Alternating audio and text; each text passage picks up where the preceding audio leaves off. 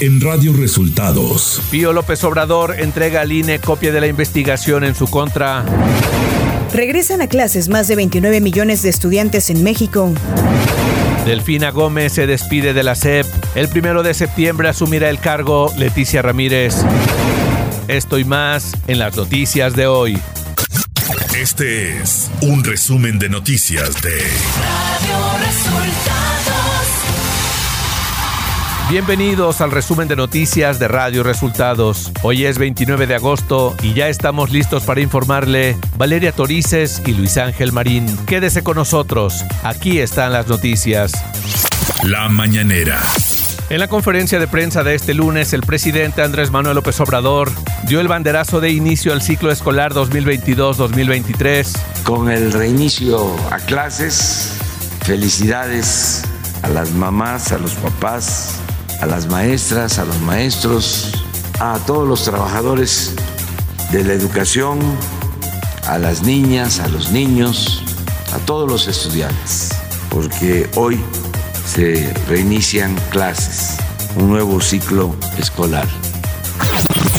La todavía titular de la Secretaría de Educación Pública, Delfina Gómez, sostuvo que el nuevo plan de estudios para las escuelas de educación básica no es una ocurrencia. Hace unos días presentamos el plan de educación básica que no es, eh, no es de una ocurrencia como en algunos eh, medios he escuchado, he leído.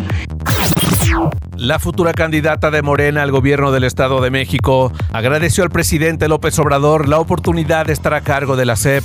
18 eh, meses yo estuve al frente, eh, estuve al frente todavía hasta algunas horas eh, dentro de la Educación Pública. Y algo que yo recuerdo cuando tuve la oportunidad de platicar con el presidente a quien quiero agradecer esa gran oportunidad. El presidente López Obrador dijo que será el próximo 1 de septiembre cuando se realice el relevo de la SEP y Leticia Ramírez asuma el cargo. El día primero, el día primero de septiembre, vengan las dos, son maestras. Radio Resultados Nacional. El presidente Andrés Manuel López Obrador adelantó que antes de que termine su sexenio buscará poner candados legales a cualquier intento de privatización futura de la Comisión Federal de Electricidad. El mandatario estuvo de gira por el Estado de México, Nayarit y Nuevo León, donde junto con el director de la CFE, Manuel Bartlett, llevó a cabo encuentros con trabajadores electricistas para convocarlos a participar en el proyecto Internet para Todos. Este domingo, en Nuevo León, el presidente Andrés Manuel López Obrador pidió a, Manuel, pidió a Manuel Bartlett, director general de la Comisión Federal de Electricidad, aplicarse en el rescate de los 10 mineros atrapados en Sabinas, Coahuila. El hermano del presidente Andrés Manuel López Obrador, Pío López Obrador, se adelantó a la decisión de la Suprema Corte de Justicia de la Nación y le entregó la tarde del pasado viernes al Instituto Nacional Electoral la copia de la carpeta de investigación que hay sobre él en la Fiscalía General de la República. El INAI, Instituto Nacional de Transparencia, Acceso a la Información y Protección de Datos Personales, instruyó a la Fiscalía General de la República informar el número de carpetas de investigación que se han abierto, así como cuántas denuncias han sido presentadas contra los expresidentes de la República, Vicente Fox Quesada, Felipe Calderón Hinojosa, Enrique Peña Nieto y el actual mandatario, Andrés Manuel López Obrador. Durante su cuarto informe de actividades, el coordinador de Morena en la Cámara de Diputados, Ignacio Mier, se comprometió a aprobar la iniciativa de reforma sobre la Guardia Nacional, luego de que el dirigente de este partido, Mario Delgado, pidió a los legisladores apoyar la propuesta del Ejecutivo de trasladar este organismo al ámbito de la Secretaría de la Defensa Nacional. La fracción parlamentaria del PAN en la Cámara de Diputados se mantiene en su propuesta de Santiago Krill para la presidencia de la mesa directiva del órgano legislativo, a la espera de que sea avalado por el Pleno el 31 de agosto durante la sesión preparatoria antes de la sesión del Congreso General el 1 de septiembre. Más de 29.849.000 estudiantes de escuelas públicas y privadas de educación básica, media superior y normales inician este lunes de manera presencial el nuevo ciclo escolar 2022-2023, de los cuales 24.470.000 son alumnos de educación básica. Economía. La Confederación de Cámaras Nacionales de Comercio, Servicios y Turismo con Canaco Servitur México dio a conocer que el regreso a clases generará una derrama mayor a los 98 mil millones de pesos y representa un impulso para las casi 4 millones de empresas que se dedican al sector comercio y servicios en el país. Esta derrama económica que supera debido al factor inflacionario a la registrada antes de la pandemia por COVID-19 se concentraría principalmente en útiles escolares y papelería, además de en artículos electrónicos, con un impacto positivo contabilizado en 60 mil millones de pesos, detalló la organización empresarial. Clima. Este día el monzón mexicano se mantendrá sobre el noroeste del país y originará lluvias muy fuertes a puntuales, intensas con posibles granizadas en Sonora, Chihuahua, Durango y Sinaloa, así como chubascos en Baja California Sur. La interacción de dicho sistema con canales de baja presión sobre la frontera norte de México y con inestabilidad de niveles altos de la atmósfera originarán también chubascos y lluvias puntuales fuertes en zonas del norte y noreste del territorio mexicano. Las lluvias anteriormente mencionadas estarán acompañadas de descargas eléctricas, rachas de viento y posible caída de granizo. Además, podrían incrementar los niveles de ríos y arroyos y ocasionar deslaves e inundaciones en las entidades mencionadas. Ciudad de México. Este domingo, por unanimidad, el Congreso Estatal de Morena en la Ciudad de México eligió a Sebastián Ramírez, exdirector de Comunicación Social del gobierno de Claudia Sheinbaum, como nuevo dirigente del Comité Ejecutivo en la ciudad y a Lourdes Paz como secretaria general. Además, el doctor Francisco Chiguil, alcalde de Gustavo Amadero, fue elegido como presidente del Consejo Estatal. Y ante la intención de talar unos 86 árboles en la colonia irrigación de la alcaldía Miguel Hidalgo como parte de las obras para la construcción de la nueva sede de la Embajada de Estados Unidos en México. Ante esto, el alcalde de Miguel Hidalgo, Mauricio Tabe, señaló que su administración no autorizó la tala de árboles e hizo un exhorto a la Secretaría de Medio Ambiente de la Ciudad de México para que iniciara un juicio de lesividad y detener el ecocidio. Y que la única autoridad facultada para revocar ese permiso es la Secretaría de Medio Ambiente a través de un juicio de lesividad. Ni la alcaldía otorgó el permiso, ni la alcaldía está facultada para revocar ese permiso o detener la acción de los particulares. Por el momento las obras están suspendidas, por lo que las autoridades, la constructora y la Embajada de Estados Unidos establecerán una mesa de diálogo. Información de los estados. Grupos criminales del narco desataron este fin de semana nuevamente una ola de terror en Zacatecas, con enfrentamientos y bloqueos viales al incendiar diversos vehículos particulares y de carga en tres carreteras federales.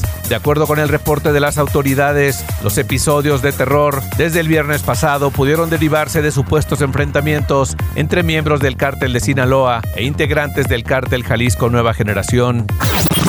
Autoridades de Sinaloa descartaron que la mujer encontrada en un canal de navegación en un fraccionamiento en Mazatlán correspondan a Cándida Cristal Vázquez, alias La Chulis, conocida periodista y locutora. A pesar de que el gobernador del estado, Rubén Rocha Moya, había dado por hecho la confirmación, este sábado al contrastar perfiles genéticos, arrojó otros datos y tal como lo dijo la madre de la joven, el cuerpo corresponde a otra persona. Ediles de oposición de Coahuila se reunieron con el subsecretario de Seguridad Pública Ricardo Mejía Verdeja para manifestarle su apoyo y realizaron un diagnóstico de los principales problemas del Estado y la necesidad de que lidere el proyecto de defensa de los comités de la 4T. Mejía Verdeja agradeció el apoyo a los representantes municipales y coincidió en la necesidad de mantener la unidad de la oposición y trabajar de manera coordinada. Mara Lezama Espinosa recibió del Congreso de Quintana Roo el bando solemne que la acredita como gobernadora electa del estado. Lezama Espinosa destacó que velará por los intereses, el bienestar, el desarrollo y la justicia social de los habitantes de Quintana Roo. Radio Resultados Internacional.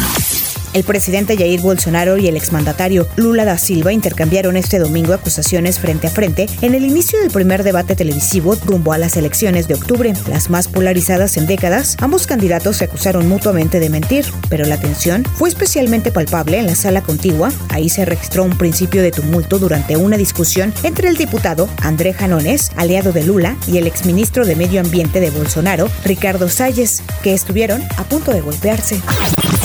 Venezuela y Colombia retomaron formalmente relaciones diplomáticas con la llegada a Caracas este domingo del embajador colombiano Armando Benedetti, designado por el nuevo presidente Gustavo Petro, luego de tres años de ruptura diplomática. El diplomático colombiano aseguró que más de 8 millones de colombianos viven del comercio binacional con Venezuela, por lo que uno de los objetivos es restablecer las relaciones comerciales entre ambos países. El diario The Times informa que la ministra de Exteriores del Reino Unido, Liz Truss, que aspira a convertirse en la líder del Partido Conservador y en primera ministra del país tras la dimisión de Boris Johnson, tiene la intención de declarar a China como una amenaza si llega a encabezar el gobierno británico. Las fuentes del periódico que serían aliados de Truss afirmaron que la política elevaría el estatus del país asiático al de Rusia, definida como una amenaza aguda en el documento de revisión integrada de seguridad presentado por Londres en 2021.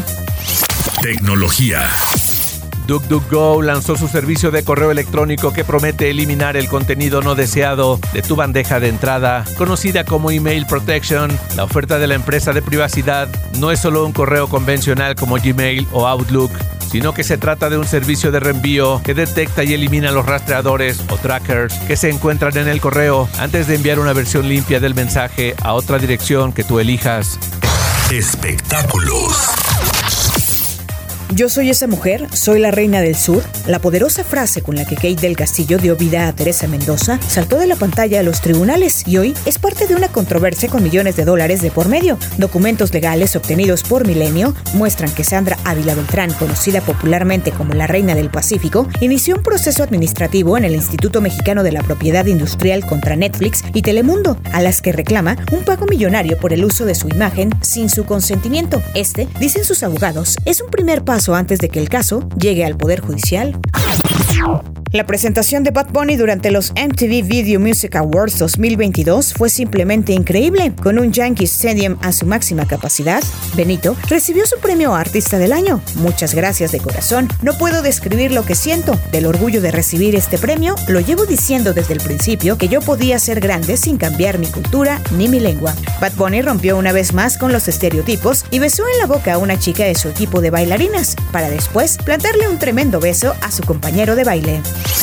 Deportes. El Gran Premio de Bélgica vio otro 1-2 de Red Bull con Max Verstappen y Sergio Checo Pérez, ocupando el primero y segundo lugar del podio respectivamente, dejando el tercer lugar a Carlos Sainz de Ferrari.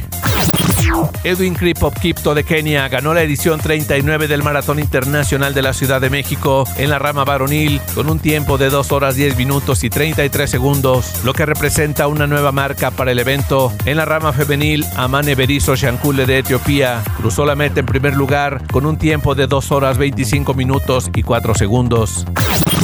Jornada de golizas en la Liga MX. Pachuca se impuso 4-1 al Toluca. León derrota a domicilio al Atlas 4-2. Mientras que las Chivas lograron su tercer triunfo consecutivo, venciendo a los Pumas 3 goles a 1. Mientras que Santos derrotó a San Luis 4-1. Partidos de la jornada 11 del torneo Apertura 2022 de la Liga MX. Y en el fútbol femenil, las Chivas golearon 7-0 a Mazatlán en el Estadio Akron, resultado que las mantiene en el liderazgo de la Apertura 2022 con 27 puntos. Y hasta aquí las noticias en el resumen de Radio Resultados. Hemos informado para ustedes Valeria Torices y Luis Ángel Marín. Que tengan un excelente inicio de semana.